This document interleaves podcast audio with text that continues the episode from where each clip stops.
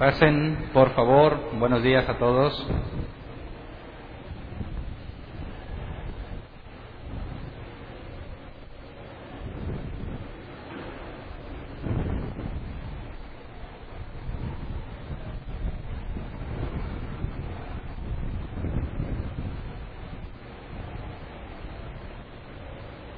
Acompáñenme a Lucas 16, 9, por favor.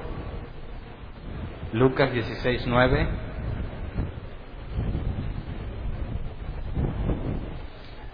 Quienes son los observadores se habrán dado cuenta que faltan muchas cosas, ¿verdad?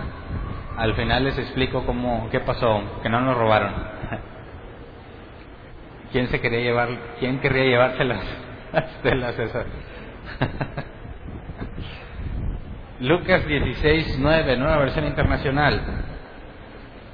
Dice, por eso les digo que se valgan de las riquezas mundanas para ganar amigos, a fin de que cuando éstas se acaben, haya quienes los reciban a ustedes en las viviendas eternas. Así que el tema se llama riquezas mundanas para ganar amigos. Palabras de Jesús que pueden ser muy confusas sobre todo si lo leemos en la traducción lenguaje actual. Leamos la traducción lenguaje actual, dice, por eso a ustedes que son mis discípulos, yo les aconsejo que usen el dinero obtenido en forma deshonesta para ganar amigos. Así cuando se les acabe ese dinero, Dios lo recibirá en el cielo. Entonces, ¿qué onda con Jesús aquí? Usa el dinero obtenido de forma deshonesta para ganar amigos. Bueno, esto suena muy contradictorio a, la enseñanza de Jesús, suena muy contradictorio a la honestidad, suena muy contradictorio a lo que podría esperarse que, que la Biblia enseñe, porque parece que el fin justifica los medios, ¿no? Si deshonestamente gano dinero, pero lo gano para ganar amigos, cuando se me acabe ese dinero, Dios me recibirá en el cielo. Así que son palabras que pueden malinterpretarse fácilmente. Digo, yo he visto en mi experiencia personal que muchos de los que yo consideraba creyentes, esa es su forma de pensar. Mira, el fin justifica los medios. Y si lo que estamos haciendo es para llevar a las personas a Dios, entonces es válido. Si tú le dices a una persona, oye, ven, mira, te voy a regalar algo, pero ven a la iglesia, y lo haces con el fin de que esa persona se acerque a Dios, ¿es válido? Yo he escuchado y he visto anuncios de distintas congregaciones aquí en el estado donde dicen, vengan, les invitamos, vamos a tener esto gratis, va a haber regalos, va a haber sorpresas, acompáñenos. Entonces, la motivación o la invitación es, voy a ver, a ver qué me dan, voy a ir a ver qué me gano. Y no están buscando de Dios ni nada, sino que asisten con la expectativa de que qué me vas a dar. Y pareciera que este pasaje pudiese mm, respaldar que el fin justifica los medios. Mira, con tal de tenerlos en la iglesia, estoy dispuesto a regalarles cosas. Dicen de los jóvenes, ¿no? Que con tal de que los jóvenes vengan, no importa, hacemos una fiesta. Una fiesta que haz de cuenta que es del mundo, para que no se sientan mal, para que no se sientan incómodos. Le hacemos lo más parecido a lo que ellos encuentran en un antro y ganamos que estén aquí. Jesús está diciendo, según la traducción lenguaje actual, que las ganancias deshonestas, úsalas para ganar amigos y de esta forma Dios te recibirá en el cielo. Y puede dar pie a muchísimas doctrinas erróneas. De hecho, no entender lo que se está diciendo aquí nos va a llevar a conclusiones erróneas en el relato del rico y Lázaro. ¿De dónde se saca Jesús la plática del rico y Lázaro? Que muchos la utilizan para asegurar que cuando te mueres te vas a un lugar especial donde está Abraham y, otro, y, otros que se mueren se van a un lugar que es como el infierno donde se pueden ver unos a otros y yo he visto cómo construyen muchas doctrinas encima de esa historia. Pero también he visto que los que eh, fundamentan doctrinas en esta historia nada más leen esa historia y no leen lo que está en el contexto anterior, inmediato, para entender por qué Jesús habla de ese tema, en medio de qué tipo de conversación y bajo qué contexto. Entonces, entender el asunto de las ganancias mundanas para ganar amigos nos va a desentrañar otras parábolas de Jesús que aparentemente son complicadas. Si logramos entender bien esto, espero podamos hacer este experimento hoy. Si lo entiendes, cuando leamos la parábola de Rico y Lázaro y toquemos ciertos temas claves, te vas a poder dar cuenta que efectivamente es una parábola y no es sabio hacer doctrina arriba de una parábola. Entonces, empecemos a analizar, porque el fin no justifica los medios. Según la Biblia, los medios son los que determinan tu fin. ¿Qué hiciste con las cosas determina a dónde vas a parar? Y el hecho de que tú tengas un buen fin, pero tus medios no sean correctos, no te va a llevar a ese buen fin. Así que empecemos a analizar el contexto. Leamos cómo empieza Jesús a hablar este tema. Leamos desde Lucas 16, porque la parábola también de rico y Lázaro tiene su contexto desde este capítulo y otras cosas que vamos a ver anteriormente. Así que Lucas 16 del 1 al 2 dice, Jesús contó otra parábola a sus discípulos. Un hombre rico tenía un administrador a quien acusaron de derrochar sus bienes. Así que lo mandó a llamar y le dijo, ¿qué es esto que me dicen de ti? Rinde cuentas de tu administración porque ya no puedes seguir en tu puesto. Bueno, derrocha los bienes. El hombre rico, dueño de los bienes, se entera no por palabras ni por hechos, sino porque le dijeron. Se entera perdón, se entera que su administrador, a quien le confió esos bienes, los está derrochando. Está haciendo lo opuesto a lo que debiera estar haciendo. Porque alguien que administra, se te confía algo para administrarlo, eso que administras, número uno, no es tuyo. Y lo que hagas con ese dinero, número dos, no es para ti. Simplemente se te entrega una responsabilidad. El rico, el dueño, dice, ¿qué es esto que escucho de ti? Que mi dinero no me está generando nada a mí, sino que el siervo, este administrador, lo derrocha, hace mal uso de ese dinero. Así que hay una expectativa, ¿verdad? Hay una expectativa para el administrador. Tienes que usarlo a favor del dueño, no a favor tuyo. Vamos a Mateo 24, 45 y 51 porque hay un caso similar. Palabras de Jesús también. Ah, muchas gracias. Gracias. Ya me dijeron que necesito ah, otro de estos porque no tengo dónde... Y no le estoy tirando en directas, ¿eh? Vamos a Mateo 24, 45 y 51. Dice, ¿quién es el siervo fiel y prudente a quien su señor ha dejado encargado de los sirvientes para darles la comida a su debido tiempo? Dichoso el siervo cuando su señor al regresar lo encuentra cumpliendo con su deber. Les aseguro que le pondrá cargo de todos sus bienes. Pero, ¿qué tal si ese siervo malo se pone a pensar, mi señor se está demorando? Y luego comienza a golpear a sus compañeros y a comer y a beber con los borrachos. El día en que el siervo menos lo espere y a la hora menos pensada el Señor volverá, lo castigará severamente y le impondrá la condena que reciben los hipócritas y habrá llanto y rechinar de dientes. Así que este siervo malo, este administrador, ¿qué hace con el dinero de su Señor? Golpea a sus compañeros, come y bebe con los borrachos. Está derrochando el dinero, se está beneficiando del dinero. Ahora, notemos que esta parábola es para sus discípulos, no está hablando a toda la gente en particular, no está diciendo como las bienaventuranzas, bienaventurado y están todos escuchando. Esto lo está dirigiendo a sus discípulos, a quienes están comprometidos en caminar con Él y seguirlo. Y les habla de la administración. Entonces, el administrador del cual nos está hablando Lucas se parece a este en cual Mateo 24 Jesús habla sobre el fin de este tipo de administradores. Vamos ahora a Lucas 19, 12 al 19. Porque entonces, este administrador es un mal administrador, según las palabras de Jesús en Mateo 24. Es un mal siervo. Y este mal siervo está haciendo lo opuesto a los buenos siervos que Jesús menciona en Lucas 19. Dice, así que les dijo, un hombre de la, de la nobleza se fue a un país lejano para ser coronado rey y luego regresar. Llamó a diez de sus siervos y entregó a cada cual una buena cantidad de dinero. Y les instruyó, hagan negocio con este dinero hasta que yo vuelva. Pero sus súbditos lo odiaban y mandaron tras él una delegación a decir, no queremos a este por rey. A pesar de todo, fue nombrado rey. Cuando regresó a su país, mandó llamar a los siervos a quienes había entregado el dinero para enterarse de lo que habían ganado. Pausa. Viene a ver no cómo la pasaron, ¿verdad? No si se divirtieron, si aprendieron. Como dicen, no vendimos, pero cómo nos divertimos, ¿verdad?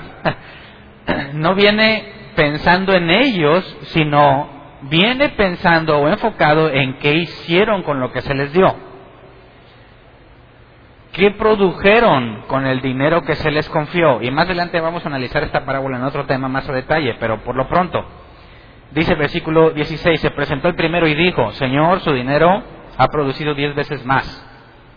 Hiciste bien, siervo bueno, le respondió el rey, puesto que has sido fiel en tan poca cosa, te doy el gobierno de diez ciudades poca cosa, no voy a adentrarme en esto el día de hoy, pero el dinero que les entrega es muchísimo dinero. Y más adelante haremos el cálculo, traduciéndolo a pesos y más como está el peso ahorita.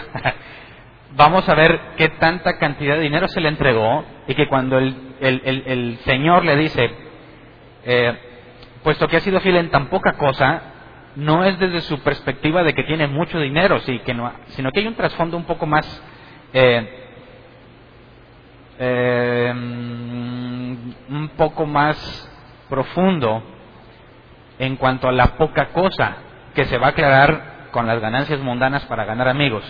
Así que dice, aquí están diez veces más. Bien, buen siervo.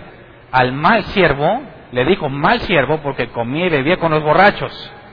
Se gastaba las cosas en sí mismo. Pero este buen siervo no se está gastando nada en sí mismo sino que lo que se le confió lo utiliza para traerle ganancias a su Señor. Así que, ¿cuál es la diferencia entre un buen siervo y un mal siervo? ¿Qué haces con el dinero? ¿Verdad? No la intención, no qué quisiste hacer, qué hiciste con el dinero que se te confió. Luego dice el versículo 18, se presentó el segundo y dijo, Señor, su dinero ha producido cinco veces más. El rey le respondió, a ti te pongo sobre cinco ciudades. Estos dos son buenos siervos. El siervo malo, el mal administrador que leemos en Lucas 19, está haciendo lo opuesto a los buenos siervos. En lugar de buscar ganancia para su Señor, se beneficia a él. Él sabe que el dinero no es de él, ¿verdad? Ahora, ¿por qué le dice a sus discípulos esta parábola de un siervo bueno para administrar o malo para administrar. Leamos Salmos 24.1. Y es aquí donde nosotros entramos en esta historia. Dice Salmos 24.1, del Señor es la tierra y todo cuanto en ella, todo cuanto hay en ella, el mundo y cuantos lo habitan. Eso nos convierte a nosotros en qué? En administradores. Así que ¿quién de aquí es dueño de lo que tiene? ¿Quién? Dice, pero lo pagué. ¿A quién se lo pagaste? Imagínate una casa. Quienes digan, yo ya pagué mi casa, ¿es tuya? Sí, yo la pagué. ¿A quién se la pagaste? Pues al que la construyó. Bueno, ¿y ese que la construyó, quién se la dio? Pues lo compró, ¿no? Compró el terreno. Bueno, ¿a quién le compró el terreno? Pues al que le dijeron un día, este terreno es tuyo. ¿Y ese a quién se lo compró? Pues te puedes ir en cadena hacia arriba, ¿verdad? Al que dijo que lo tenía, pero tienes que llegar a un punto en que alguien dijo, este pedazo de tierra es mío. Y ya, él no se lo compró a nadie. Así que le están dando dinero a él por algo que él dijo, pero que no le pertenece todos los que hayan comprado a partir del primero que dijo, pues esto es mío, todos los que hayamos comprado no vale. En nuestra sociedad juega un papel importante, ¿verdad? Para que no te corran, no te quiten. Pero no le pertenece al primero que llegó y dijo, este pedazo de tierra es mío. Así que cuando la Biblia dice que Dios es dueño de todo, todo lo que nosotros tenemos no es nuestro. Así que cada uno de los que estamos aquí somos un buen administrador o un mal administrador. Y depende de lo que haces con eso que se te confió. ¿Lo estás derrochando, gastando en ti mismo? A ojos de Dios, ¿eres un buen siervo o un mal siervo? Entonces le dice a sus discípulos, esta es la historia de un mal siervo. Y el contexto es que está hablando de sus discípulos y de cualquier ser humano sobre la faz de la tierra que tiene algo que se le ha confiado y que no es de él. Entonces, esta parábola del siervo que no administra, fácilmente podemos nosotros incluirnos ahí, porque desde la perspectiva de Dios solo estamos cuidando lo que nos confió. Así que, ¿cómo vivió este siervo malo? ¿Qué significa que Dios le haya, el dueño de todo, le haya dicho, ten, y este tenía riquezas que derrochaba? Esto implica que Dios le concedió ser rico a este hombre. Le dio muchas cosas. Y este, olvidándose de su Señor, todo lo que tenía lo derrochó en sus propios deleites. Así que si tenemos hombres o mujeres con riqueza, es porque se les confió esa riqueza, pero esa riqueza no es de ellos. Y el dueño de todo tiene una expectativa con respecto a eso que se te confió. Así que cuando tú dices, ya tengo mucho, me voy a deleitar, estás en graves problemas. Aunque tú hayas trabajado y aunque hayas hecho todo lo que tú quieras, todo lo que hay en la tierra es de Dios. Y como Él está en control de todo, lo que tienes en tus manos es lo que Él te ha concedido. Y tiene una expectativa de eso que te concedió. No es para que lo derroches como tú quieras, sino que se espera que haya ganancia para el dueño. Entonces empieza a explicarnos, vamos al Lucas 16, 3 al 4.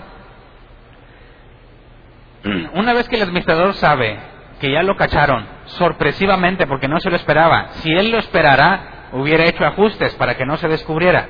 Así que de repente le dice el dueño, el dueño de lo que él tiene, ya me dijeron todo esto, no hay vuelta atrás, te me vas, pero antes de que te vayas me traes un reporte, un resumen de todo lo que tienes. Pero no va a cambiar de idea porque el propio administrador no tiene cómo defenderse. ¿Cómo sé eso? Pues por lo que dice aquí. El administrador reflexionó. ¿Qué voy a hacer ahora que mi patrón está por quitarme el puesto? Si él piensa o tuviera elementos que lo podrían defender como inocente, no se hubiese defendido. Porque él dice, es un hecho que me van a quitar el puesto. Así que me pongo a pensar, ¿qué voy a hacer una vez que me lo quiten? Y dice, no tengo fuerzas para acabar y me da vergüenza pedir limosna. Pudiese ser que tuviera edad avanzada, que no tiene fuerzas para acabar, o pudiera ser como un hombre que se ha dedicado a sus propios placeres, no tiene la condición para andar trabajando como un obrero. Y dice que le da vergüenza pedir limosna, pero no le da vergüenza derrochar todo lo que tenía. ¿Qué clase de persona es esta que lo pescan en la tranza? Que no ha sido un buen administrador, lo van a correr, es un hecho del que todos se van a enterar, pero él piensa, me da vergüenza pedir limosna, en lugar de pensar lo vergonzoso que fue que lo encontraran haciendo mal uso de algo que no es de él.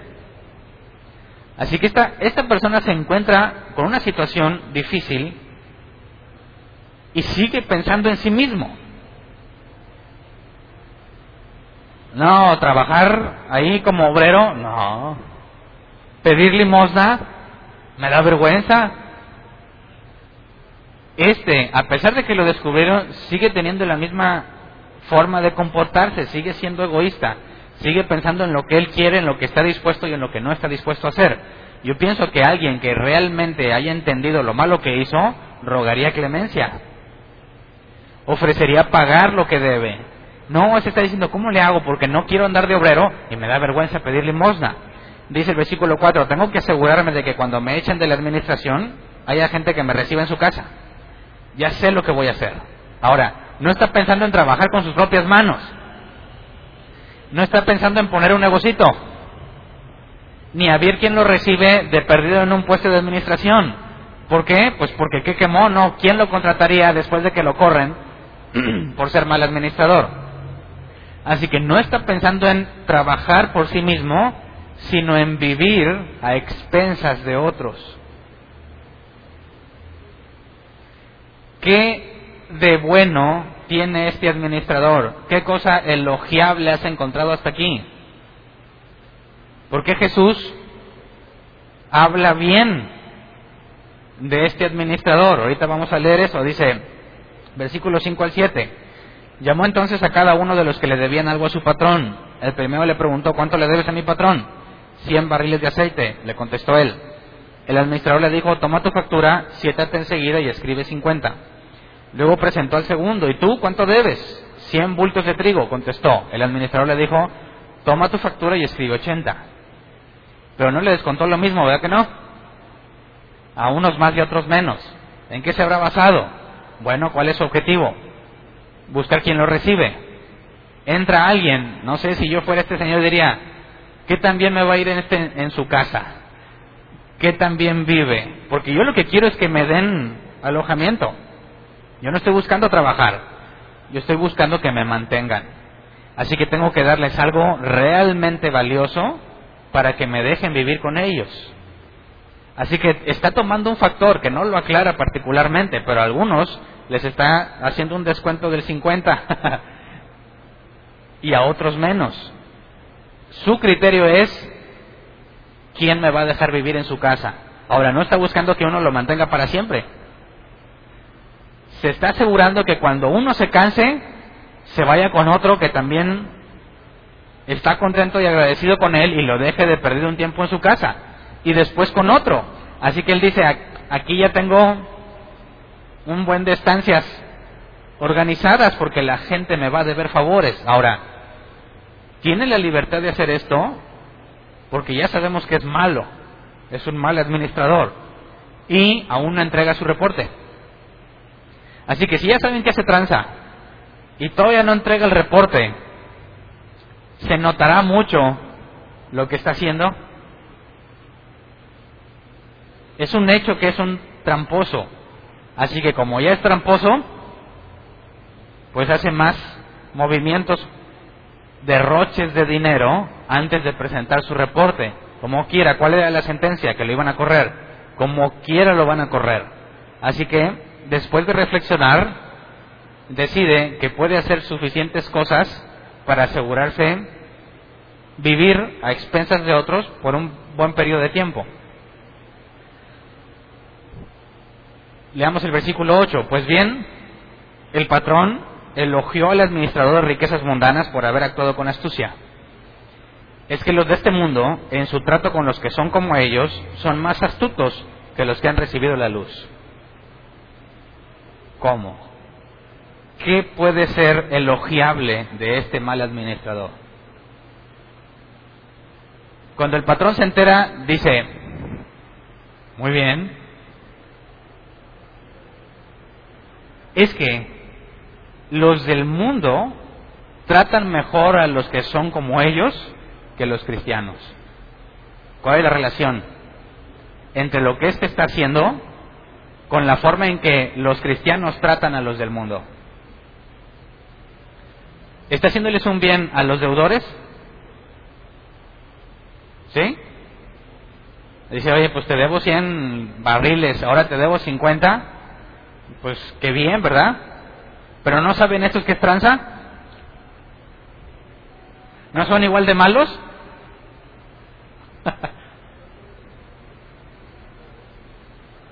Entonces, ¿les está ayudando o les está complicando más la vida? Si tú sabes que hay un tránsito corrupto que está en una zona escolar, tú pasas, te detienen y le das una ofrenda de amor, ¿estás beneficiando al oficial de tránsito? Lo estás haciendo más corrupto. Le va a agarrar más amor porque le funciona. Y han salido casos como oficiales corruptos de tránsito se convierten en secuestradores, porque saben que funciona. Así que este mal administrador está haciendo algo bueno por aquellos deudores. ¿Dónde está el elogio? ¿Por qué lo elogia? ¿Y por qué esto demuestra que nosotros no somos astutos cuando tratamos a los que no son como nosotros? La clave está en la palabra astucia. Se nos traduce como astucia. Pero si leemos el original, la palabra astucia es el griego fronimos, que se traduce como perspectiva interna personal, opinión visceral o prudencia. ¿Qué tiene que ver esto? Perspectiva interna. Él está elogiando no las cosas que hizo, sino lo que pensó dentro de sí. Ahí está la clave. Cuando se nos habla de astucia, el griego hace referencia a lo que visceralmente, a lo que él dentro entendió, pensó y por consecuencia fue movido a hacer. Y dice que ellos son más astutos que los hijos de luz y la palabra astutos es exactamente la misma. ¿Qué hizo este mal administrador que nosotros debiésemos imitar. ¿Qué se te ocurre? ¿Podría ser elogiable cómo hizo uso del dinero para ganarse el favor de otros? Leamos el versículo 9. Por eso, les digo que se valgan de las riquezas mundanas para ganar amigos, a fin de que cuando éstas se acaben, haya quienes lo reciban a ustedes en las viviendas eternas. Cuando dice por eso, es que el versículo anterior es la conclusión, o este pasaje es la consecuencia del versículo anterior. Los hijos de luz no son tan astutos como los del mundo en la forma en la que tratan a sus semejantes. Por eso, usen las riquezas mundanas para ganar amigos. O sea que si yo digo, ¿qué onda raza? Hoy les picho a todos unos tacos. Dios me va a recibir en el cielo. ¿Sí? Ahora es importante que no pienses con tus criterios. Piensa con el criterio bíblico, que es algo muy distinto. Es decir, hay personas que les puedes decir, mira, la Biblia dice que nadie puede venir al Padre, nadie puede venir a Jesús, perdón, si no fuera traído por el Padre. Eso implica que es Dios quien atrae las personas a Jesús, no la persona en sí misma. Y cuando alguien lo razona, dice, no, no, porque entonces solo se van a salvar los que Dios traiga. Pero no es eso lo que dice la Biblia, no es eso lo que Jesús dijo, la voluntad del Padre es que de los que Él me dé, no pierda yo ninguno. Pero sus criterios no le permiten aceptar ese hecho bíblico. Jesús claramente dice que Él se enfoca en que no se pierdan los que el Padre le dio, no que no se pierdan los que quieran salvarse. ¿Verdad?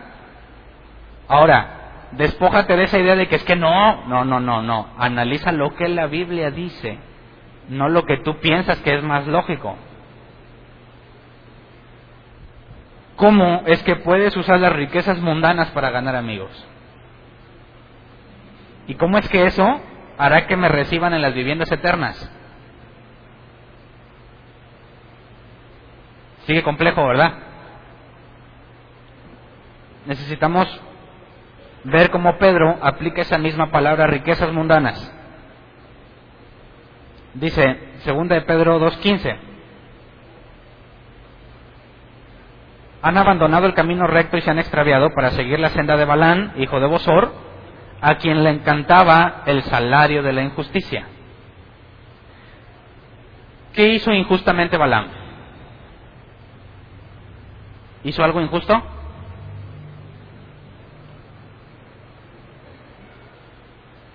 ¿Se acuerdan de Balaam? Le decía, te voy a dar un buen billete si me maldices a los israelitas.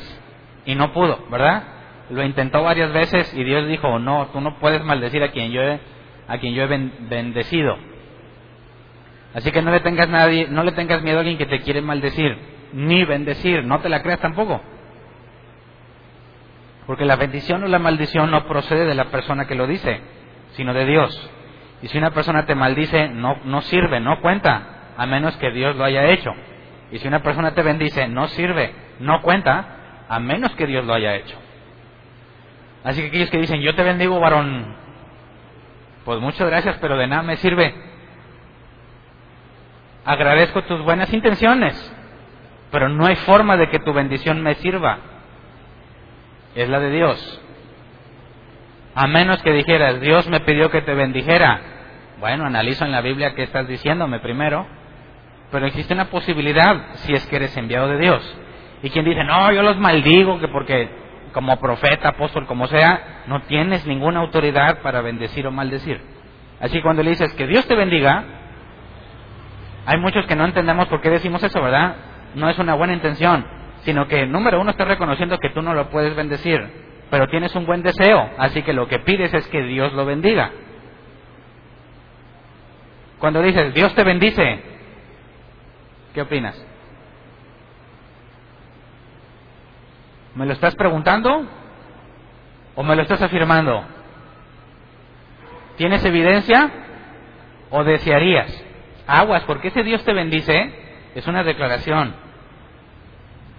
Estás declarando, no, eso no funciona, eso no tiene sustento bíblico. No digas Dios te bendice, a menos que veas que llega en su camioneta nueva, dile Dios te bendice. Porque estás viendo la evidencia, no porque estás declarándole bendición. Entonces, ¿qué es lo injusto de Balaam? Dice que le encantaba el salario de la injusticia. A fin de cuentas, ¿qué hizo Balaam para ganarse la lana? Aconsejó al rey y le dijo, Dios no me deja maldecirlos, no puedo. Pero si les mandas a las sacerdotisas, los mandas y los invitas a adorar a tu Dios. La, adorar a su Dios implicaba tener relaciones sexuales.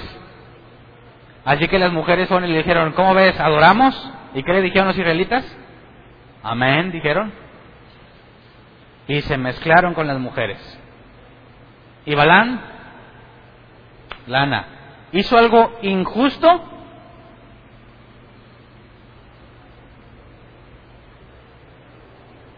¿Los obligó? No. ¿Dónde está el salario de la injusticia?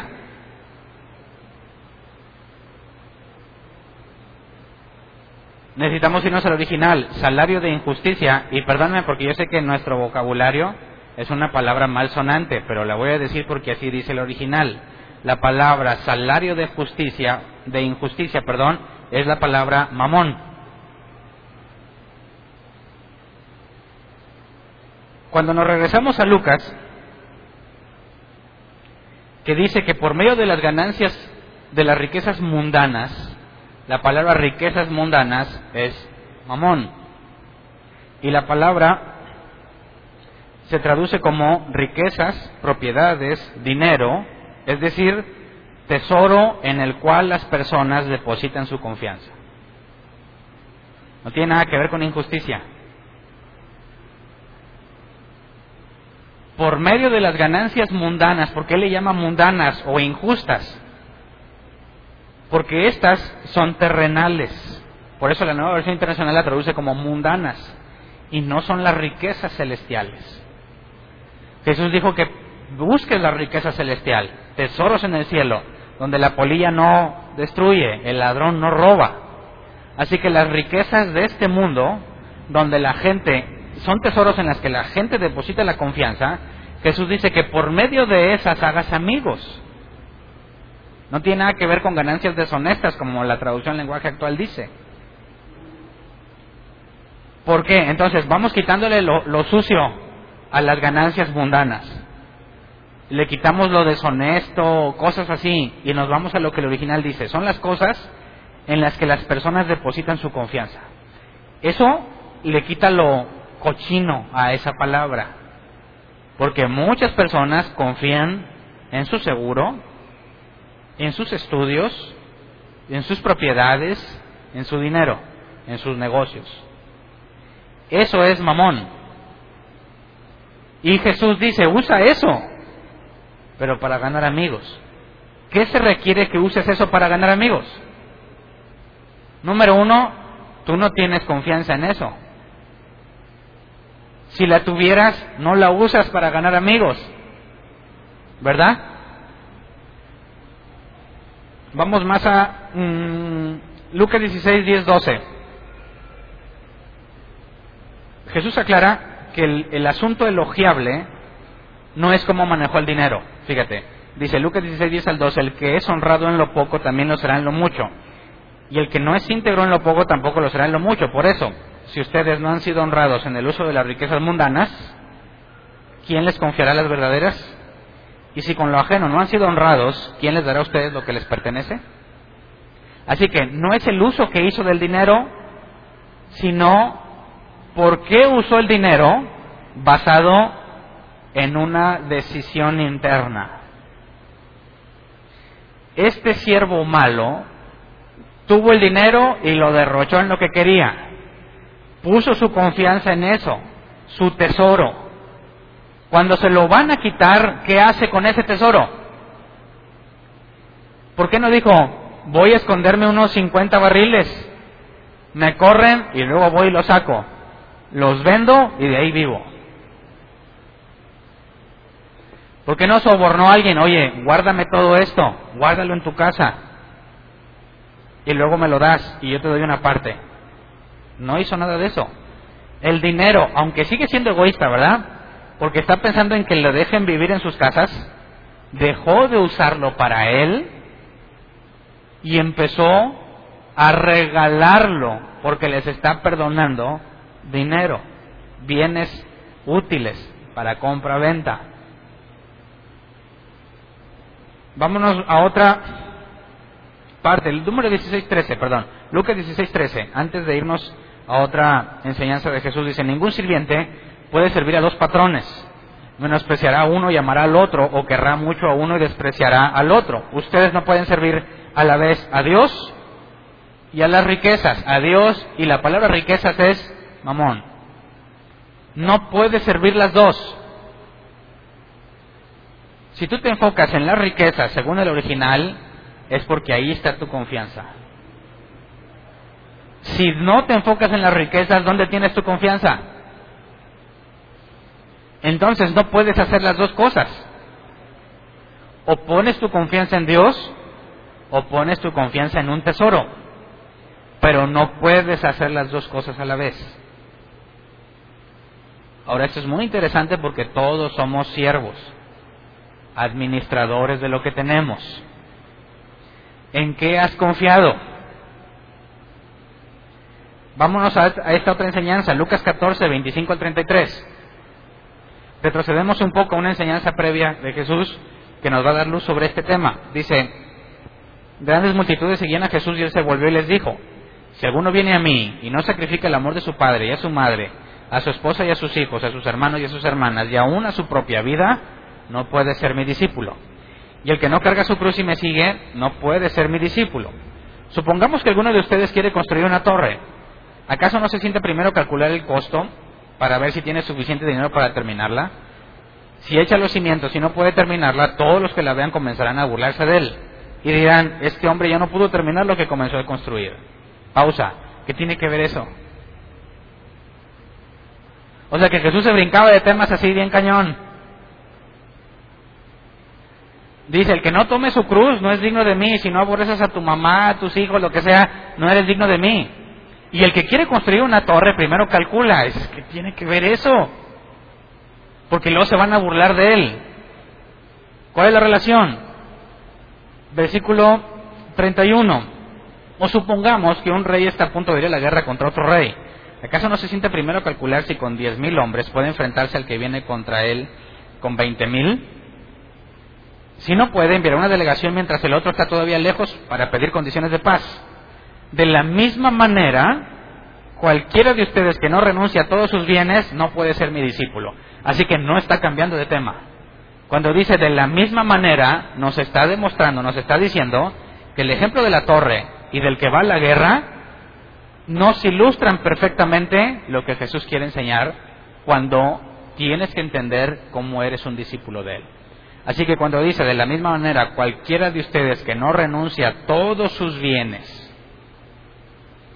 no a unos pocos, no a la mitad, a todos, no puede ser mi discípulo. ¿Qué tiene que ver la torre y la guerra?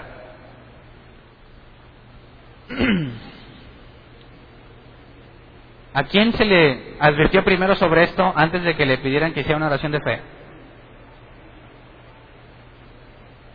Levante su mano. Nadie. A nadie de ustedes le dijeron, hey, tienes que renunciar a todo. ¿A alguien le dijeron? A mí tampoco. Entonces, te pusiste a meditar si realmente ibas a ser capaz de cumplir con todo lo que implica ser discípulo de Jesús. ¿Alguien de aquí? ¿No? ¿Por qué no? Yo tampoco lo hice. ¿Cómo es que Jesús es ejemplo? ¿Quieres ser mi discípulo? Mira, es lo mismo que si quieres construir una torre. Primero te debes de sentar a calcular y ver si puedes. Porque si no se van a burlar de ti. O sea que te dicen, oye, ¿quieres seguir a Jesús? ¿Quieres que tu vida sea mejor? ¿Quieres que te resuelvan los problemas? Sí, haz esta oración. Omitieron detalles muy importantes. Como el hecho de que me va a costar renunciar a todos mis bienes, a mi madre, a mis hermanos, a mis hijos y a todo lo que tengo. ¿Por qué no me lo dijeron? ¿Quién diría que sí después de esta advertencia? ¿Quién diría? Pero todo, todo lo voy a perder, todo, va. ¿Quién diría eso? ¿Quién aceptaría? ¿Estarían llenas las iglesias? Ah, pero el fin justifica los medios. No. Fíjate, ¿qué es lo que Jesús te está diciendo que analices primero? Te va a costar todo lo que tú tienes. Así que piénsale como si fueras a construir una torre. Es más, más grave aún, piensa que vas a la guerra. Y tú ya más llevas diez mil. Y no sabes que otro viene con veinte mil. Así que, ¿qué vas a hacer si te avientas a lo loco? Bueno, cuando te des cuenta vas a tener que negociar rápidamente la paz. Ya no puede ir a la guerra, pero tienes que saber de qué se trata antes de decir yo quiero ser discípulo de Jesús. Porque el hecho es que renuncias a todo lo que tienes. ¿Me explico? Así que todavía tienes chance. Si nunca nadie te dijeron esto, puedes replanteártelo y decir, a ver, ya que sé de qué se trata, ¿realmente tengo lo que se requiere? Fíjate cómo Jesús está enseñando que la decisión de seguirlo no es emocional. Y no tiene nada que ver con lo que sientes, sino que es una decisión consciente e intelectual. ¿Quieres seguirme? dijo Jesús. Al que le dijo, Señor, te seguiré donde quieras. Las, las, las, zorras tienen madrigueras, el Hijo del Hombre no tiene donde recostar la cabeza.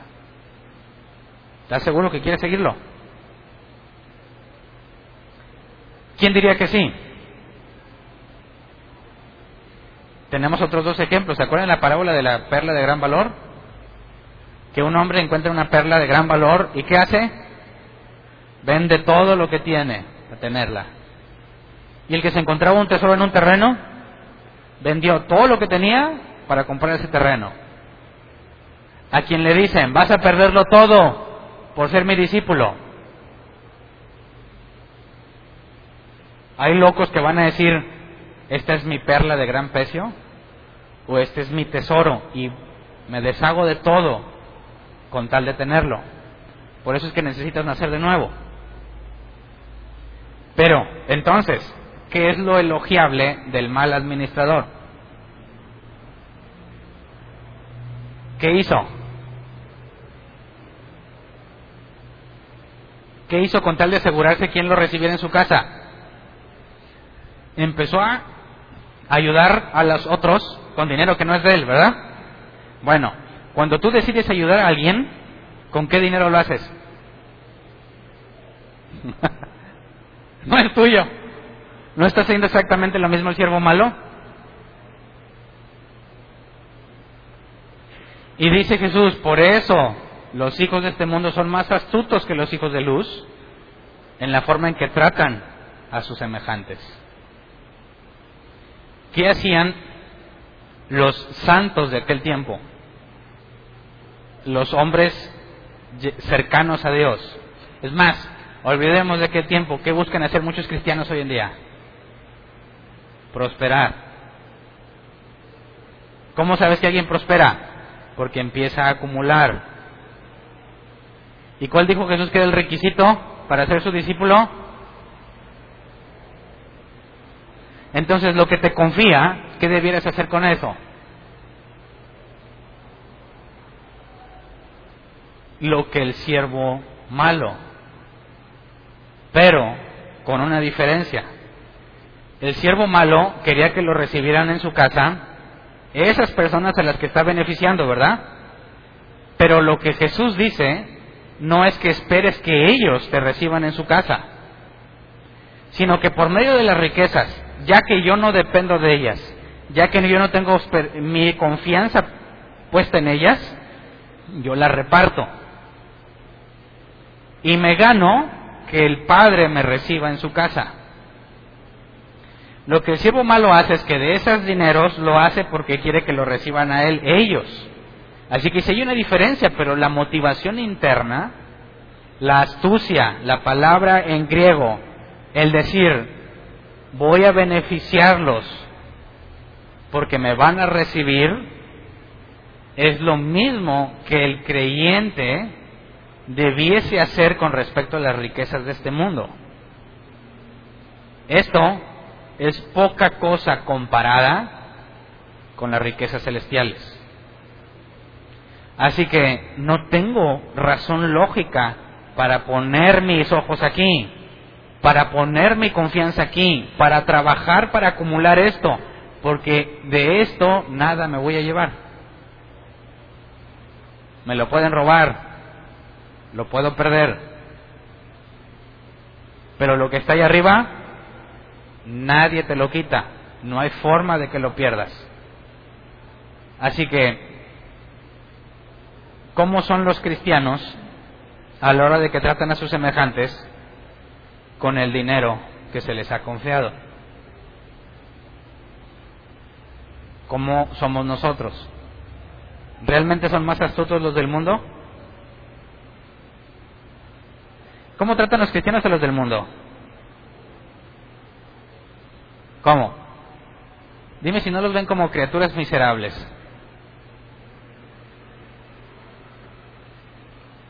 ¿Sí o no?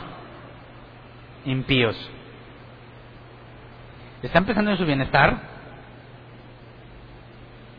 Se parecen mucho al fariseo.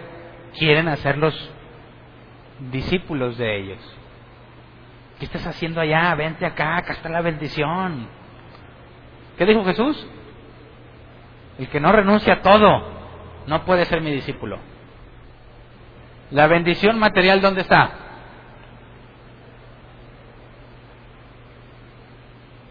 Es decir, si te quieres ser rico, ¿a quién se lo debes de pedir? ¿Qué le ofreció Satanás a Jesús? Todos estos reinos y sus riquezas te los doy. ¿Qué dice Jesús? El que quiere ser mi discípulo, renuncia a todo. Si tú quieres ser rico, ¿a quién debes de buscar? A Jesús no. ¿A quién? El único que te ofrece riquezas es Satanás. Jesús, todo lo contrario. Así que un creyente que sea dependiente, porque ahí tiene su confianza en las riquezas de este mundo, no es digno de ser discípulo. Y tiene que considerar, ¿tengo para construir la torre o no? ¿Negocio paz o me voy a la guerra? Lo más grave es que el cristiano no piensa en eso, porque quiere sentir. Yo siento seguir a Dios, hacen graves problemas. Porque ese sentimiento quizás lo tengas hoy, quizás mañana, pero se te va a ir. Pero una decisión es diferente. Lo analizas, lo calculas. A ver, me ha tocado conocer personas que les hablas de, de Dios, los invitas a conocer más de Dios y dicen, bueno, voy a checar. ¿Qué opinas de esas personas? Ah, esos no son espirituales. Les falta fe. No, déjame decirte que ellos son bíblicos. Porque te están invitando a algo de por vida. Y no puedes decir sí a la ligera. ¿De qué se trata este asunto? Mira, se resume, Jesús lo resumió así. Se trata de que nada vale más que Él. Y que vas a tener aflicción y que tienes que despojarte de todo, porque para ti Él es lo más valioso. ¿Le entras?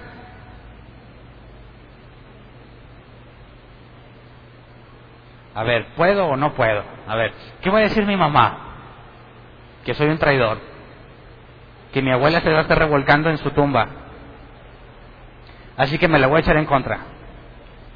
¿Qué van a decir mis hermanos? Mm, el aleluyo. Mis amigos, cuando me inviten al table, cuando me inviten a las chelas y les diga que ya no me interesa qué van a decir de mí. ¿Estoy dispuesto a eso? ¿Jesús vale eso? Ahora, ¿qué voy a hacer con todo lo que me he esforzado por ser una persona exitosa? Según Jesús, debes de dejar de seguir luchando con la misma intensidad porque ahora tu principal enfoque es Jesús. Así que es, tengo que ser honesto con ustedes, es imposible que seas un hombre enfocado en tu éxito y al mismo tiempo un hombre de Dios. No son compatibles, porque pones la confianza en un lado o en el otro. Y entonces, honestamente, si no te enfocas en tener éxito material,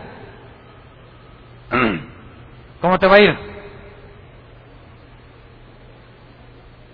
Tendrías que pensar, ¿quiero eso? Si la respuesta es no estoy seguro, no puede ser discípulo. Pero el que diga, sí, estoy consciente, estoy dispuesto. Que diga como Pablo, todo lo tengo por estiércol con tal de estar con Jesús. Ese es un genuino discípulo. Así que cuando Jesús está empezando a decir esto, ¿cómo reaccionan los hombres más santos? Lucas 16, 14 al 15. Dice, oían todo esto los fariseos, a quienes les encantaba el dinero, y se burlaban de Jesús. Él les dijo, ustedes hacen, se hacen los buenos ante la gente, pero Dios conoce sus corazones. Dense cuenta de que aquello que la gente tiene en gran estima es detestable delante de Dios. ¿Qué es eso que la gente tiene en gran estima que es detestable? ¿Las riquezas? No. Ellos.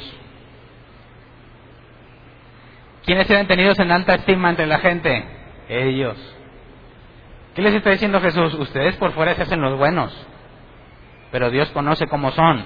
La gente la tiene en alta estima, pero según la versión 60, ustedes son abominación ante Dios. ¿Por qué? Porque se burlan de que Jesús no le interesa el dinero. ¿Qué significa eso? ¿Cómo puede ser que le des más valor al dinero que a lo que Dios te está pidiendo. La única forma es que Dios vale menos para ti que el dinero. Cuando alguien por dinero está dispuesto a dejar de hacer cosas de Dios, demuestra que no es discípulo de Dios. Cuando alguien por dinero está dispuesto a sacrificar cosas que sabe que él debe de cumplir para Dios, está demostrando que no es discípulo de Cristo. Porque es imposible que ames más cualquier otra cosa que Dios.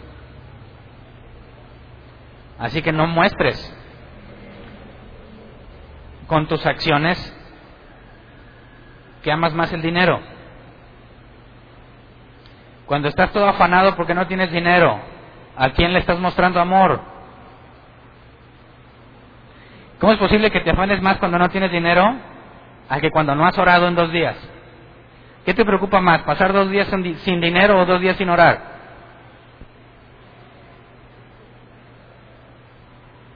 ¿A quién amas más?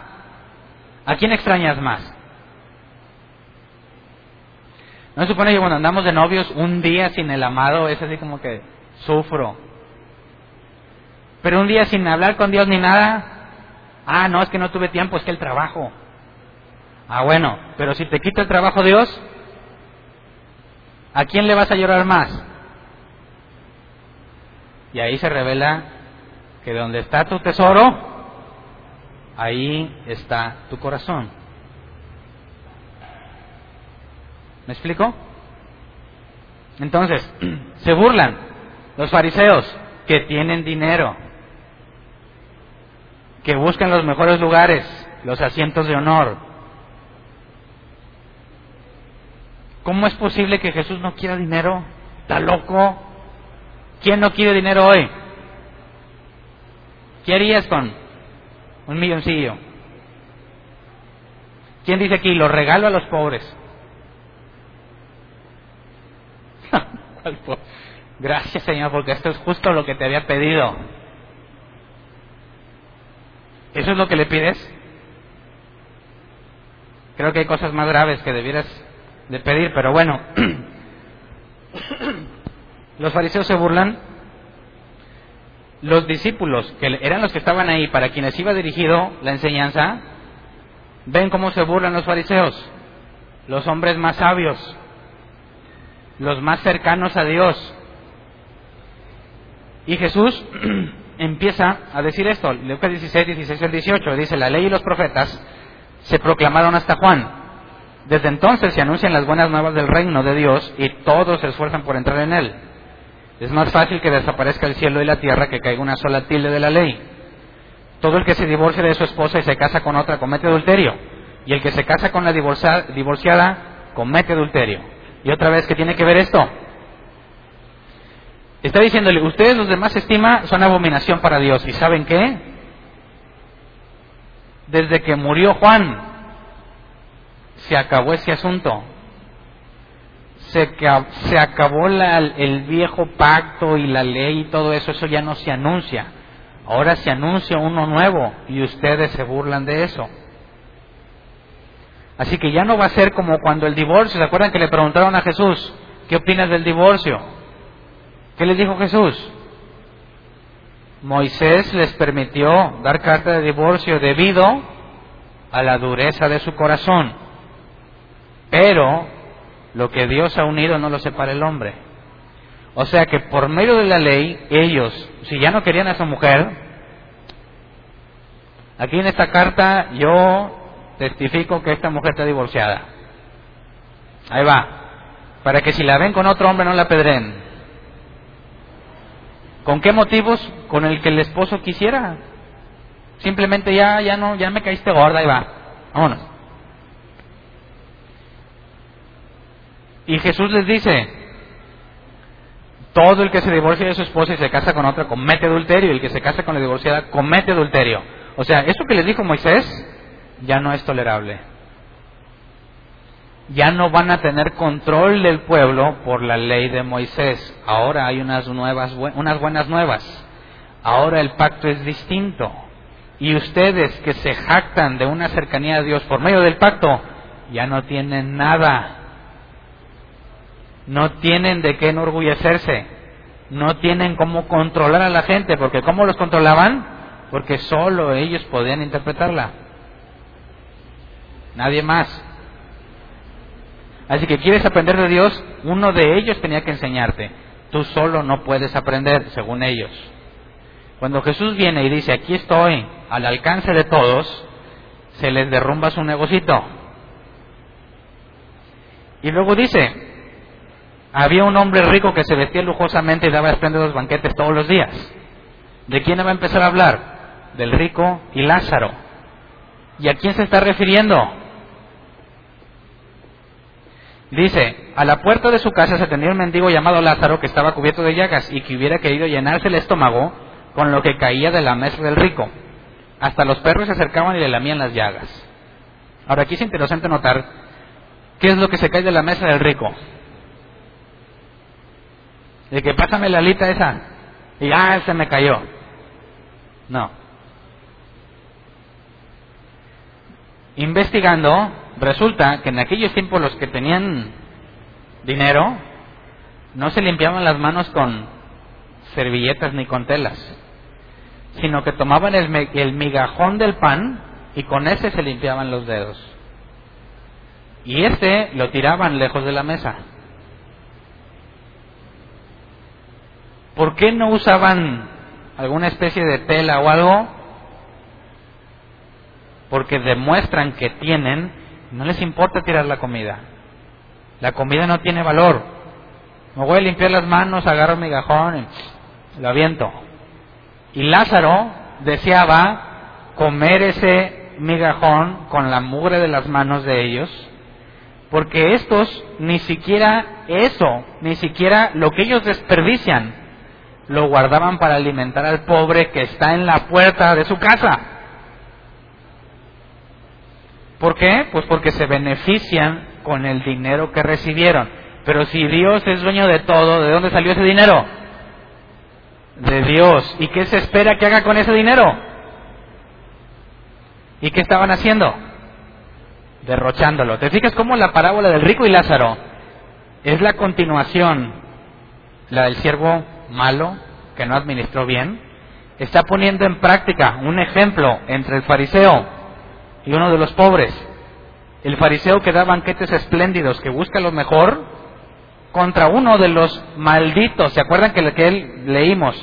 Que para los fariseos y los maestros de la ley, alguien que no estaba estudiado como ellos era un maldito.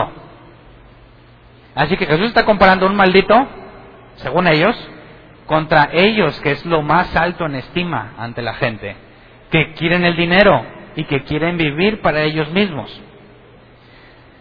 Dice del 22 al 31. Resulta que murió el mendigo y los ángeles se, llevaron, se lo llevaron para que estuviera al lado de Abraham. También murió el rico y lo sepultaron. En el infierno, en medio de sus tormentos, el rico levantó los ojos y vio de lejos a Abraham y a Lázaro junto a él. Pausa. Según Jesús, los hijos de luz, los creyentes, debemos de, con las riquezas en las cuales la gente pone su confianza, debiéramos usarlas para ganar amigos. Y así nos va a recibir Dios, ¿verdad? y el que no lo hace así no tiene quien lo reciba. ¿Qué pasó con Lázaro? ¿Quién lo recibió? Abraham. ¿Y quién recibió el rico? Nadie. ¿Te fijas cómo está poniendo un ejemplo práctico de lo que acaba de enseñar? Ahora, dice el versículo 24, así que alzó la voz y lo llamó, Padre Abraham, ten compasión de mí y manda a Lázaro que moje la punta del dedo en agua y me refresque la lengua porque estoy sufriendo mucho en este fuego. Fíjate. ¿Dónde está Lázaro? En el seno de Abraham.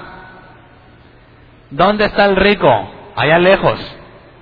Le dice, Padre Abraham, ¿cuál era el mayor orgullo de los fariseos? Ser descendientes de Abraham. Padre Abraham, mándame a Lázaro. ¿Cómo sigue viendo a Lázaro? a pesar de que él está en un lugar mucho mejor, ya no se nos dice que tenga las llagas y todo eso que tenía. Pero el rico, ¿cómo sigue viéndolo a él? Mándalo. Él se sigue dando aires de grandeza. Mándamelo que, que me dé agua. Padre Abraham. ¿Qué le contesta Abraham? Abraham le contestó, versículo 25, hijo. no le está negando como hijo, ¿verdad? Hijo, recuerda que durante tu vida te fue muy bien, mientras que a Lázaro le fue muy mal, pero ahora le toca recibir consuelo aquí y a ti sufrir terriblemente. Así que sí lo reconoce como su hijo, pero no está con él. ¿Qué significa eso? Que no son los hijos físicos de Abraham los que heredan la promesa. No son los judíos por ser judíos los que van a recibir el reino. ¿Me explico? Entonces le dice, tú ya disfrutaste mucho, ahora te toca sufrir. ¿Quién de aquí disfrutó el día de ayer? Levante su mano honestamente. ¿Qué les toca en el cielo entonces? ¿O no estoy explicándolo bien? ¿Qué le dijo al rico? Hijo, recuerda que durante tu vida te fue muy bien, mientras que a Lázaro le fue muy mal. Pero ahora le toca recibir consuelo, a ti y a ti te toca terriblemente sufrir. Bueno, entonces, quien ha disfrutado su vida, ¿cómo le va a ir allá? Ah, no, entonces debo sufrir, dame un látigo y me voy a maltratar para que allá me la pase bien chido. No, no puede sacar de contexto. ¿Cuál es el contexto? El siervo que mal, hizo mal uso del dinero. Por cuanto no digo, por cuanto derrochó el dinero y no generó ganancia, no hay quien lo reciba. A eso se refiere, ya disfrutaste mucho. Gastaste todo el dinero que no era tuyo, derrochándolo en lo que tú querías. Ahora te toca pagar. ¿Y qué, derrochó Lázaro o qué hizo con el dinero al pobre ni le tocó? No le confiaron dinero a él. Y sin embargo, fue allá. Pero a él que no se le confió, ¿Le ayudó o no le ayudó ser pobre a Lázaro?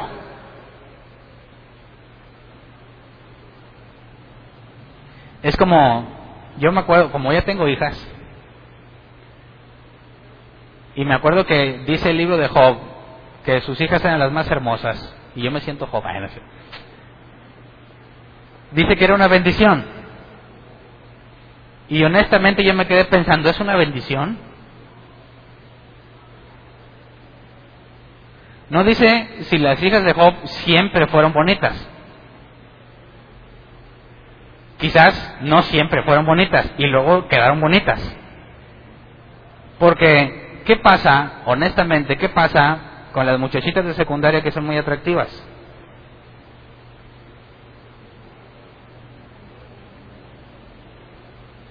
Normalmente quedan embarazadas. ¿Por qué? porque todos quieren estar con ellas. Y ella tiene que aprender a decir no. Pero el problema es que si ella también quiere, basta que diga tú. ¿Verdad? Pero la fea, aunque quiera, ¿verdad? Entonces, ¿qué será más bendición?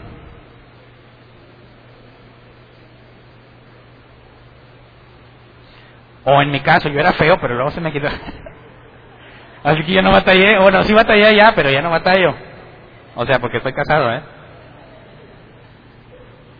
Por eso cuando leo Job que sus, hijas eran muy hermosas, yo quiero pensar que a, pesar de que son otros tiempos, ¿verdad? No pasaba lo que ahora pasa.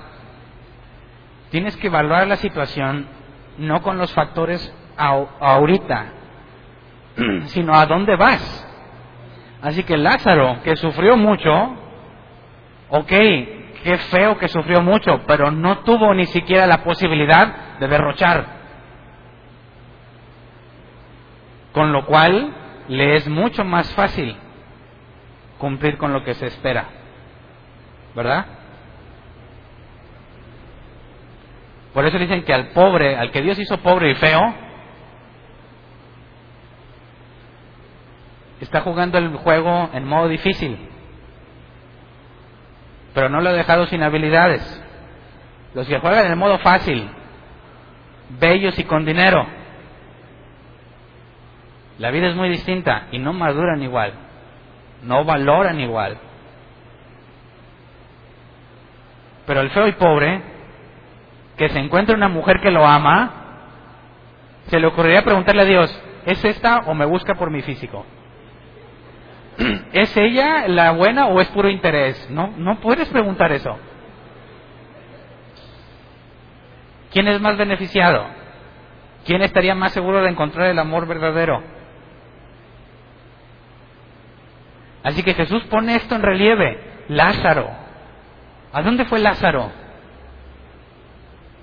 ¿Entiendes por qué Jesús dice, tú ya disfrutaste mucho? No se trata de lo bien que se sintió, sino del mal uso que hizo a su favor. Y Lázaro, a pesar de que no tenía nada que mal usar, dice, ahora se le va a conceder. ¿Y qué dice el rico? Él respondió, bueno, 26, además de esto, hay un gran abismo entre nosotros y ustedes, de modo que los que quieren pasar de aquí para allá no pueden, ni, ni tampoco pueden los de allá para acá. Él respondió entonces, te ruego, Padre, que mandes a Lázaro a la casa de mi padre. Sigue, ¿verdad? Queriendo agarrarlo de mandadero. Para que advierta a mis cinco hermanos y no vengan ellos también a este lugar de tormento. Pero Abraham le contestó, ya tienen a Moisés y a los profetas, que les hagan caso a ellos. Eh, eh, que les hagan caso a ellos. Y luego aquí está cortado la nueva versión internacional, ¿verdad? Entonces sí se arrepentirían. Abraham le dijo, si no les hacen caso a Moisés y a los profetas, tampoco se convencerán, aunque alguien se levante de entre los muertos. Ok. ¿Te fijas cómo aplicó lo que enseñó sobre quién te recibe? O nos está diciendo que cuando te mueres te vas a un lugar de los buenos y otro lugar de los malos. ¿Es una parábola o es un hecho real narrado por Jesús? Si tú lo sacas de contexto y lees la parábola, Parece que Jesús te está hablando que cuando te mueres te vas a un lugar, ni el cielo ni el infierno, te vas a una especie de limbo, donde ahí estás, de la raza buena eh, o de la raza mala. Pero no tiene ningún sentido tomar literal eso porque todo lo que dice ajusta perfectamente en las parábolas que acaba de enseñar. Así que el rico y Lázaro no es información textual de lo que sucede cuando te mueres es la aplicación práctica de lo que enseñó con el siervo malo. ¿Verdad? Y si tú tratas de construir una doctrina allá arriba, no es sabio. Leamos todo lo que leímos ahorita, todo esto, Pablo lo resume en unos cuantos pasajes, no se los quería leer porque ya lo tienen resumido. Pero leamos cómo Pablo resume toda esta enseñanza de Jesús en pocos pasajes. Primera de Timoteo 6, 17 y el 19.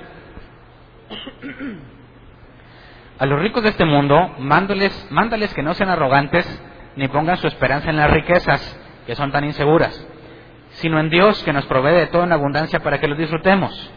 Mándales que hagan el bien, que sean ricos en buenas obras y generosos, dispuestos a compartir lo que tienen. De este modo tesorarán para sí un seguro caudal para el futuro y obtendrán la vida verdadera. Dime si no resume todo. De eso se trata. A los ricos, ok, ¿por qué son ricos? Bueno, si antes de creyentes llegaron a ser ricos, pudo haber sido como Mateo, con tranzas.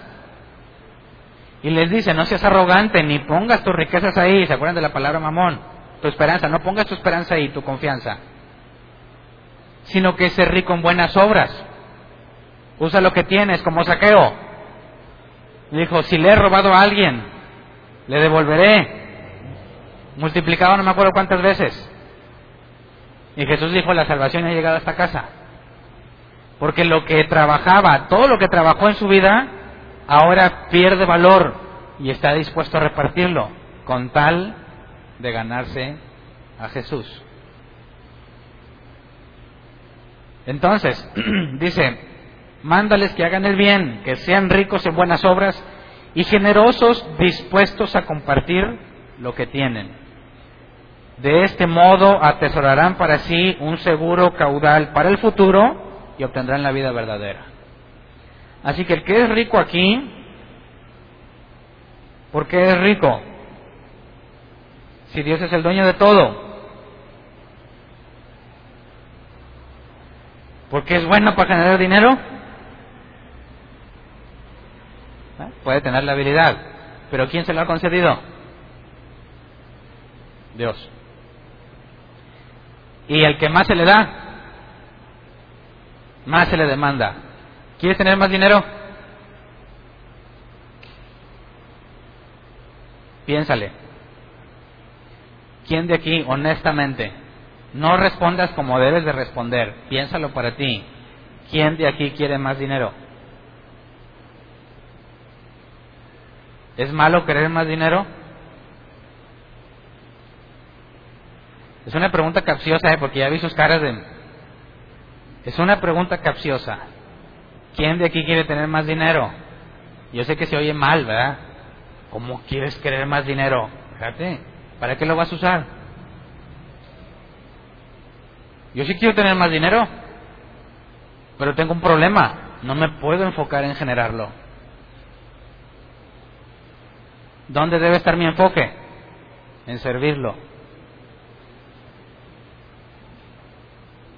¿Para qué quiero más dinero? Para poder dedicarme de lleno a las cosas de Dios. De otra forma no puedo. ¿Es malo querer dinero para eso? ¿Tú quieres dinero? Si lo quieres para sentirte más seguro, no puedes ser discípulo de Jesús.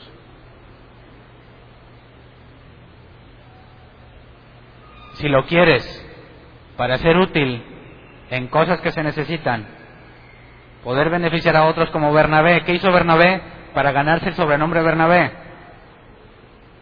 Vendió un terreno y lo puso a los pies de los apóstoles para que se repartiera entre los más necesitados. ¿Entiendes cómo se ganan amigos por medio de las riquezas mundanas? Que fue el pasaje inicial. Tienes que verlo como lo que son. Poca cosa, comparado con lo que quieres. Pero esta poca cosa es muy útil para beneficiar a otros.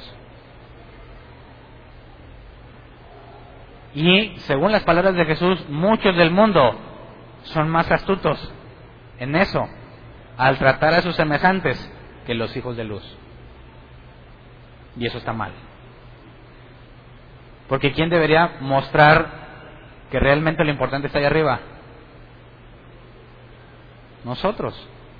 El problema es que no es importante para nosotros.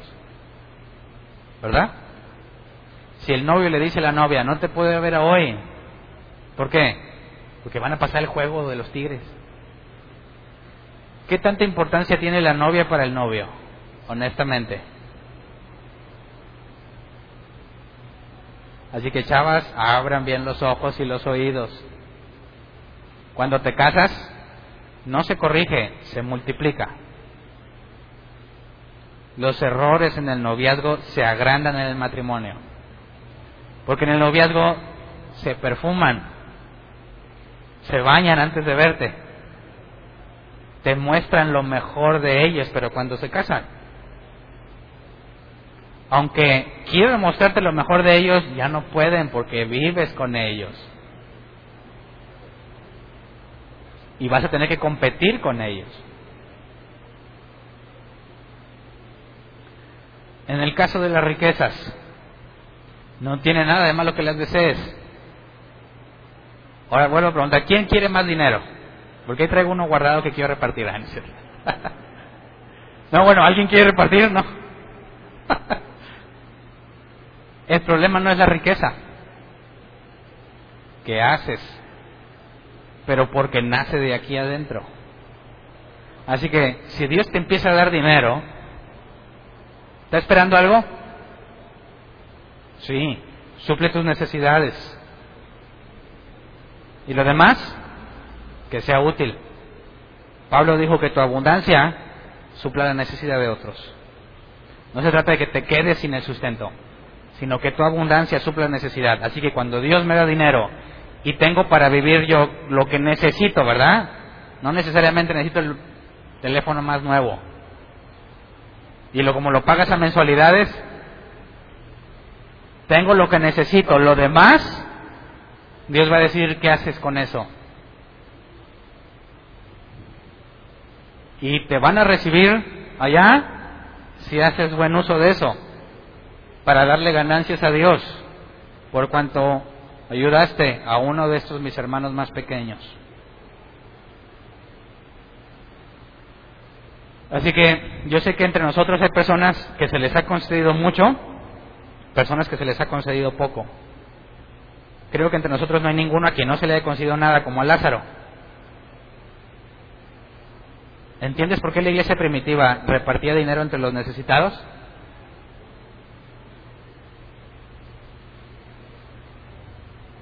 Como creyente, ¿qué tanto estás usando las riquezas para ganar amigos? ¿No las estás usando para eso? Tienes una oportunidad, no para que des una ofrenda, ¿eh? Tienes una oportunidad en el sentido de que has sido mal administrador pero si entiendes lo que vimos hoy, puedes corregir las acciones de manera que no te pesque de sorpresa el dueño y te diga, ¿qué es esto de lo que me entero? Te vas. No, más bien bienaventurado el que trabajando en las cosas que su Señor le dijo, llegue el dueño y lo encuentre así. ¿Cómo andas?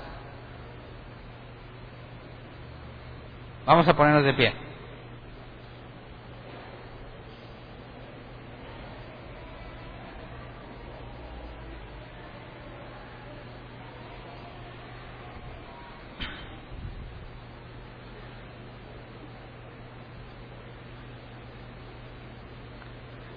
Honestamente te invito a que te replantees qué haces con tu vida. ¿Qué estás haciendo con tu tiempo? Quienes son empleados yo sé que tienen que trabajar ocho o nueve horas diarias. Pero yo te invito a que consideres la opción de dejar de ser empleado.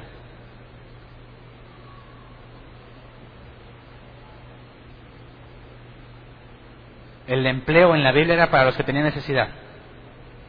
Yo no digo que sea malo. Yo lo que digo es que te va a consumir mucho de tu tiempo. Para tener más, un empleado debe trabajar más. Y mientras más trabaja, menos vive. El dueño de un negocio, cuando duerme, gana dinero. Porque él ya no está trabajando, sino que tiene otras personas trabajando. Si Dios te concede dinero, que te conceda un cambio de mentalidad, para que te esfuerces por dejar de ser empleado. No trabajes para el dinero. No vale la pena. Busca la forma de usar el tiempo en lo que realmente es valioso. Y yo sé que la vida es dura y es difícil. Y mientras más fea se pone la situación, más vas a tener que trabajar. ¿Y sabes qué? Menos tiempo vas a tener para estar con lo que realmente es valioso. Así que deja esa mentalidad de trabajar para enriquecer a otro. Nunca vas a acabar. No hay empleados ricos.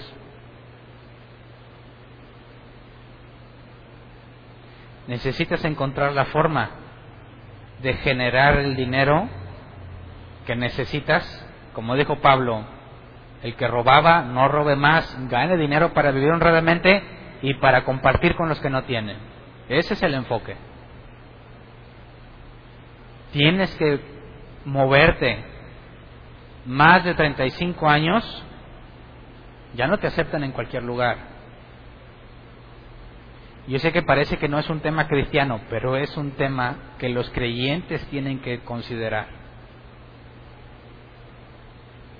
¿qué vas a hacer cuando te pase lo que el administrador esté y te digan, ya no vas a trabajar aquí? ¿De qué vas a vivir? Si lo único que sabes es trabajar para ellos.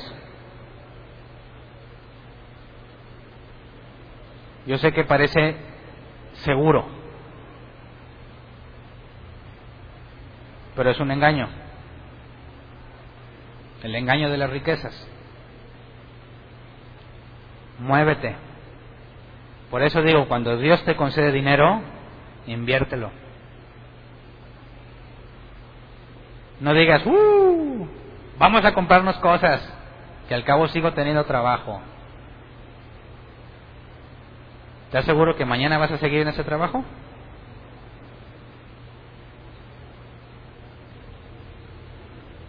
Si realmente para ti es valioso Dios, ¿cómo es que no te interesa salir de esa prisión? Me parece incongruente, ¿no? Así que analízalo, piénsalo, por tu bien, por el bien de tu familia. Hay tiempos para todo.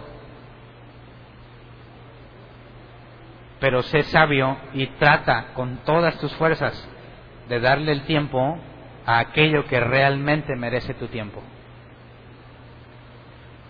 Poner tu esfuerzo en aquello que verdaderamente merece el esfuerzo. Si nunca lo habías pensado, piénsalo. Calcula. Si toda tu vida está basada en eso, usa las palabras de Jesús. ¿Estás dispuesto a dejar todo eso? No, hombre, ya tengo muchos años. Ahí hay un amor que no debiera de haber. Tienes que enfocarlo en lo más importante y confiar en que Él es fiel. No aventarte la nada, ¿eh? Calcula antes de construir la torre, antes de ir a la guerra, pero es un beneficio que tu familia te va a agradecer, que cuando, como dijo el salmista, cuando vengan los días malos, cuando vengan los días de la vejez, vas a poder decir, gracias Dios porque me trajiste por un camino el cual me permitió no depender de nadie.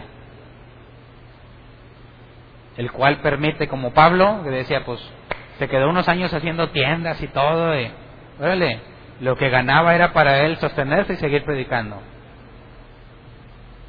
Nunca dijo, pues, ¿cómo ves? Me acepto de administrador y te metes ahí porque el tiempo, Pablo dijo, ay de mí si no anuncio el Evangelio. Fíjate cómo su comportamiento en cuanto a la economía y la forma de vivir era congruente con el llamado que tenía. Busca esa congruencia.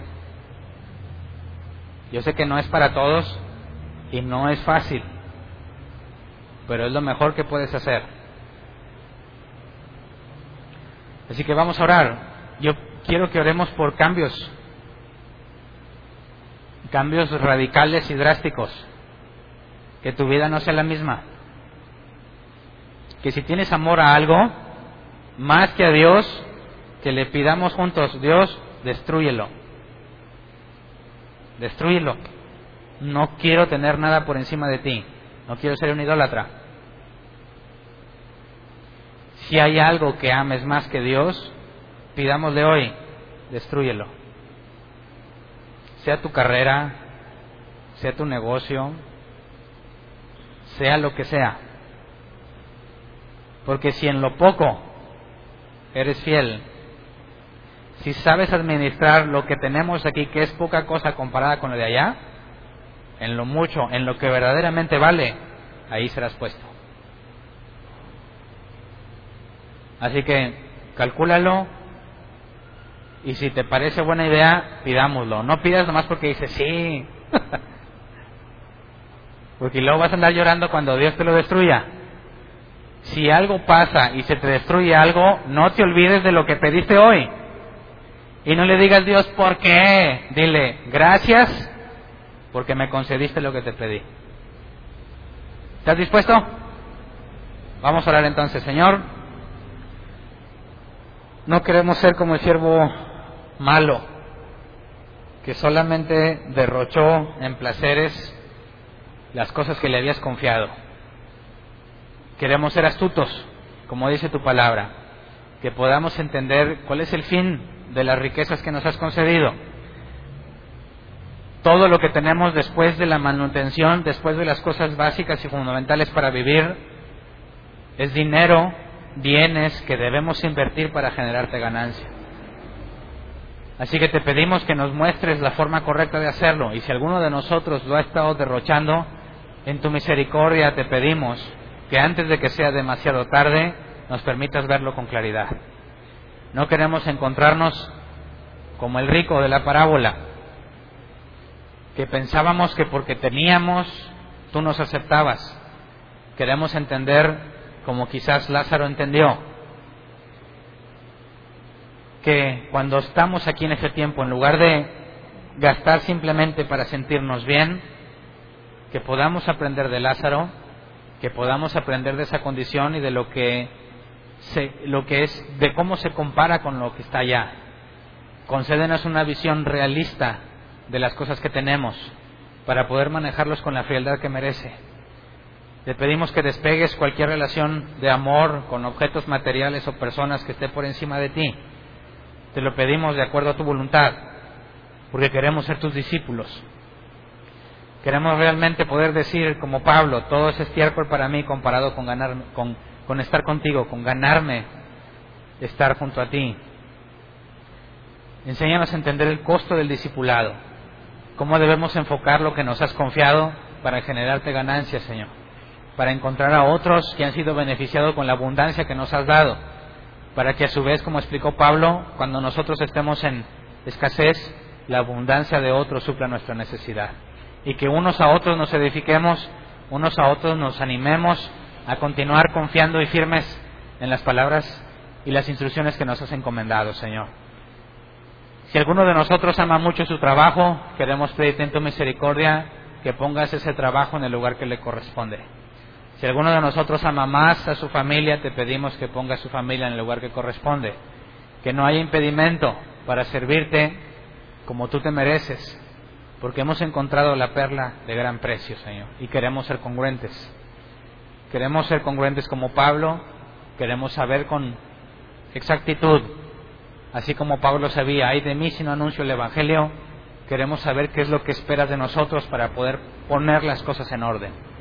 No podemos poner orden si estamos ciegos en cuanto a eso, Señor, así que te pedimos en tu misericordia que nos concedas entender dónde está nuestro propósito, qué esperas de nosotros y que nos concedas el poner todas nuestras actividades en el orden correcto, Señor, para engrandecerte, para glorificarte y para ser reconocidos como siervos buenos y fieles. Gracias por lo que has hecho con nosotros, gracias porque sabemos que tienes poder para hacer cualquier cosa que te pedimos, mas no sea nuestra voluntad, sino la tuya. Gracias Amén. Pueden sentarse. Ojo con lo que pidieron. ¿Avisos? No hay avisos. Preguntas. Alguien tiene una pregunta.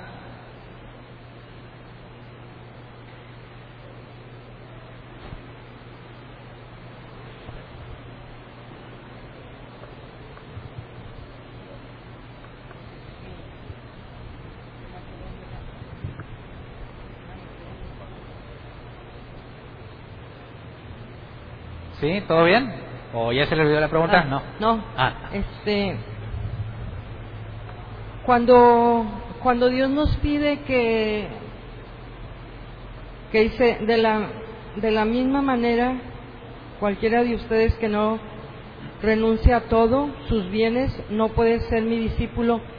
También nos lo había pedido cuando dice, niéguese a sí mismo y sígame, ¿no? Exacto. Nada más que en este ejemplo está enfocado sobre todo a posesiones. a lo económico y material. Exactamente. Y lo demás es a, eh, espiritual más. Okay. La negación es absoluta, pero lo va explicando en distintas ramas, distintos temas. Enfoca en el dinero, que sabe que es un tema que le duele a los justos y pone en la balanza a quien amas más, a Dios o al dinero. Pero recuerda que es, está enfocado a los que ya conocen de Dios. Les, les, invita, les, les invita a decidir a quién amas más. Porque los que están en el mundo, ellos no tienen interés por Dios ni por Jesús. Ellos van a estar enfocados en la riqueza, es lo natural. Pero aquellos que conocen a Dios no pueden, tienen que tomar una decisión a quién sirven. Gracias. ¿Alguien más? Ahora, no significa que vas a vender todo lo que tienes, ¿verdad? Pero si tienes un llamado, vas a enfocar lo que tienes para llegar a ese llamado. Y vas a enfocar a ayudar a los demás. Y no digo que no debas de tener riquezas. Sí las puedes tener, porque es Dios quien las confía. Pero cuando las tengas, úsalas como debe de ser. Tenemos una promesa, estaremos en abundancia y en escasez. Ni siempre en escasez, ni siempre en abundancia. Por eso cuando vienen los días buenos, utilízalos con sabiduría. Sí, es con respecto a lo que estás hablando. Comentaste que quiera que, que estuviera pidiendo riquezas o mayores cosas, que no se las pidiera a Dios, sino a, a Satanás, a Satán.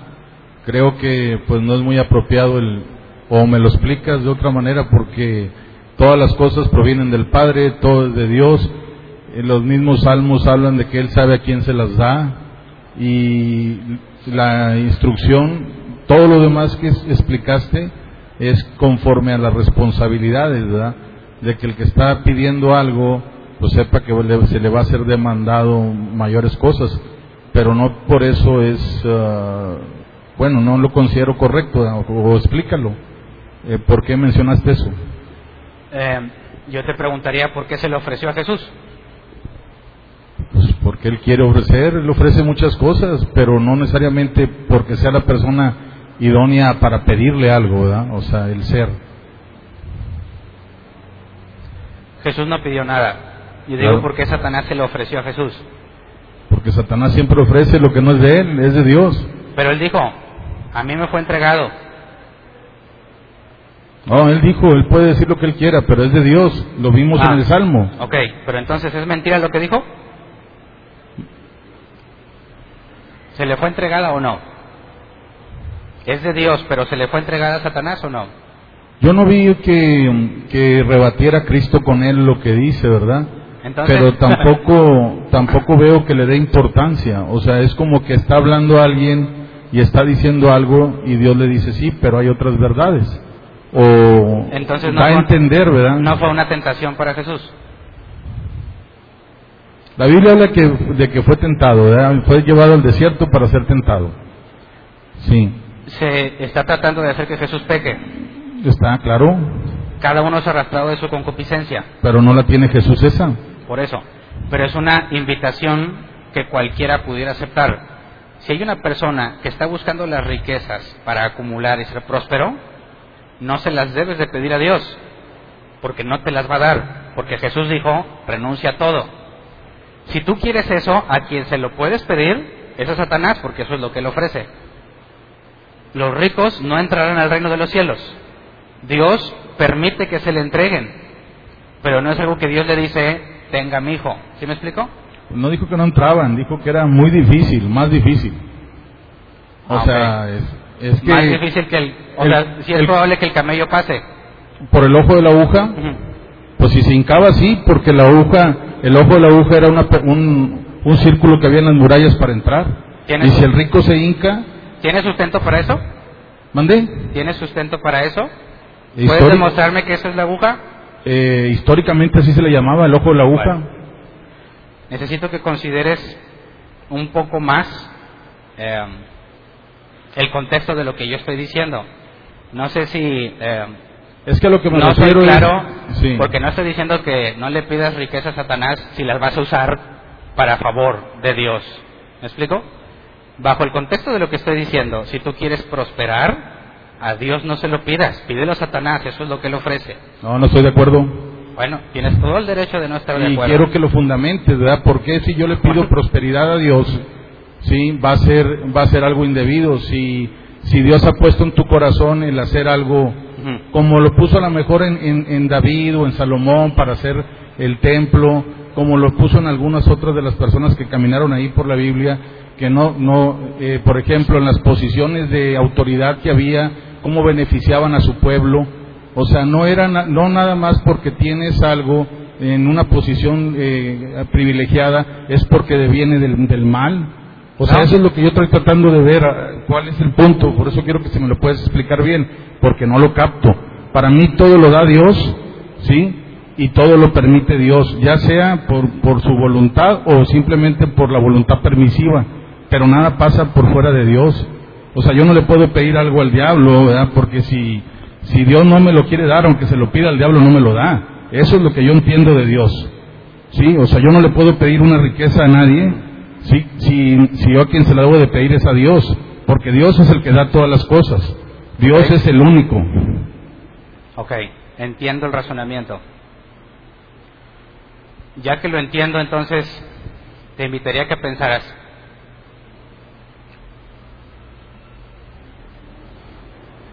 ¿en qué parte o en qué momento no te enteraste de las cosas que dije? Porque di el contexto sobre la cual estoy diciendo por qué deberías pedírselo a Satanás y no a Dios. Y que escuches nuevamente el audio, porque también sé que hay partes en las que la gente se queda dormida y no oye. Y yo me doy cuenta de quiénes se quedan dormidos. Y si de repente se quedan dormidos y luego quieren captar lo que están oyendo, pues no se va a captar porque te faltan partes interesantes de lo que se dijo. Así que por favor escucha bien todo el audio y ya que tengas todo el contexto, entonces volvemos a tratar esa duda. ¿Cómo ves? ¿Sí? Sigo donde mismo, pero está bien. Vamos Por eso, a, a la vamos a contestar, pero cuando oigas todo, todo lo que está ahí, y luego ahora sí nos sentamos a analizar lo que estás diciendo en el contexto de todo lo que dije. A ver, este, es que ya lo veo ya directo eso, entonces quiero, lo directo va, se responde directo. ¿Cuál es la parte que piensas que no escuché? Pues te invito a que escuches el audio. Estoy diciendo que si tú lo que quieres es prosperar según la doctrina de la prosperidad, porque tu confianza está No, yo no dije ahí. eso. Dije que Yo no, no, dije se que le tú lo pedía al dijeras. diablo. Yo no dije que tú lo dijeras. Me estás preguntando qué fue lo que dije y te estoy diciendo lo que yo dije. ¿Sí? Pero también yo quisiera o creo que sería justo que merezco que se ponga la atención para que cuando hagas una duda tengas todos los elementos para preguntar, no nada más fracciones de lo que escuchaste. No, no estoy fraccionando, estoy diciéndote que en- por ningún lado en toda la Biblia, lo que yo logro entender hasta el día de hoy, se le puede pedir algo al diablo si él no da nada, el que lo da es Dios. Ok, te concedo eso. No las he encontrado en la Biblia, está bien. ¿Algo más? No es todo. Que, Excelente. ¿Alguien más? ¿Alguien más tiene alguna pregunta? Bueno,